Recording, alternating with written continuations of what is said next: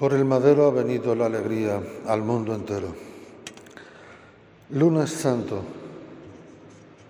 La escena que nos presenta hoy el Evangelio de Juan se da en Betania. Juan nos dice que Jesús está en casa de Marta y de María con Lázaro.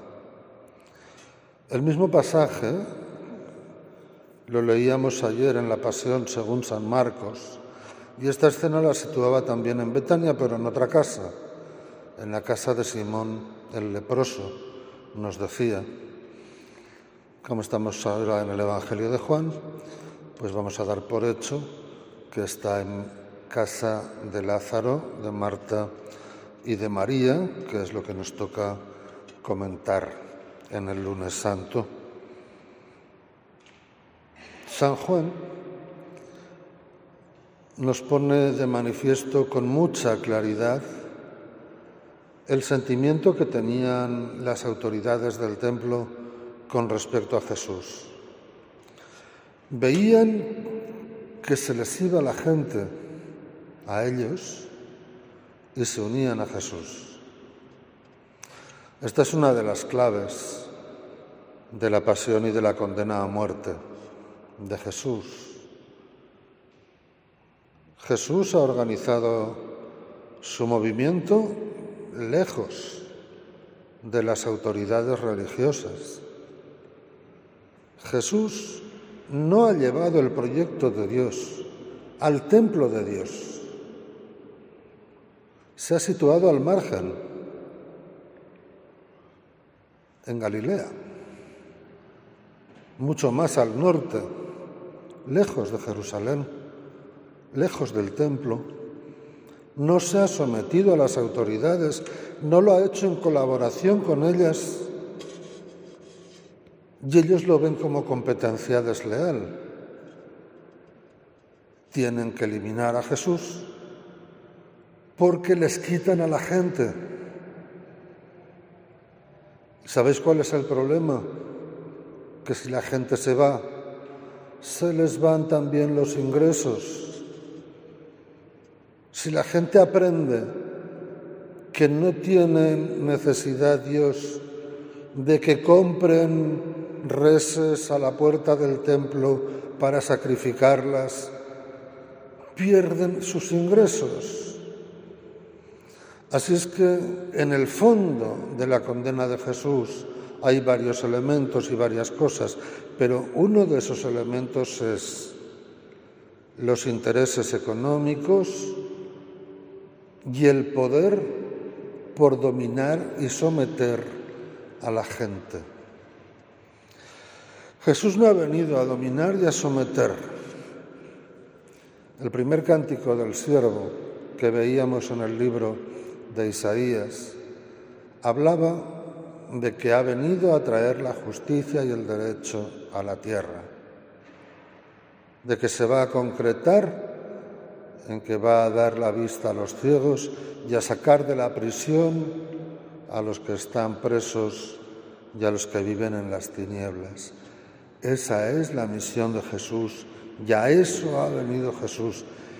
Y el que se deja guiar por Jesús, llega un momento en que se le abren los ojos y se da cuenta de que lo que están promoviendo los sacerdotes del templo no es lo que Jesús enseña y por tanto tampoco es la voluntad de Dios.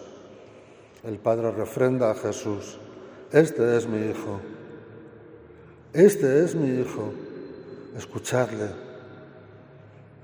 Es decir, Jesús no es un loco ni un visionario, ni es un revolvedor, que es lo que le dirán a, Pilato. Es un revolvedor. Le dicen que se declara rey y eso va contra el emperador. No, Jesús no es un alborotador. Jesús ha venido a traernos la misericordia de Dios el amor de Dios y el perdón de Dios. Esa es la justicia que anunciaban los profetas que traería el Mesías, que traería el siervo de Dios. Esto es lo que Jesús ha venido a realizar. Y en cuanto al contenido del pasaje evangélico, Jesús autoriza ese derroche porque le sirve para anunciar su sepultura. Con ungüentos, con mirra entre ellos, se embalsamaba el cuerpo de los difuntos. Jesús rezaba con los salmos. Después del Domingo de Ramos, ¿qué rezaría Jesús? ¿Qué salmos recitaría? ¿Cómo le hablaría a Dios, al Padre? Hoy nos trae la liturgia el Salmo 26. El Señor es mi luz y mi salvación. El Señor es mi luz y mi salvación. ¿A quién temeré? ¿A quién temeré? ¿Quién me hará temblar? ¿Quién me hará temblar? El Señor es mi luz y mi salvación.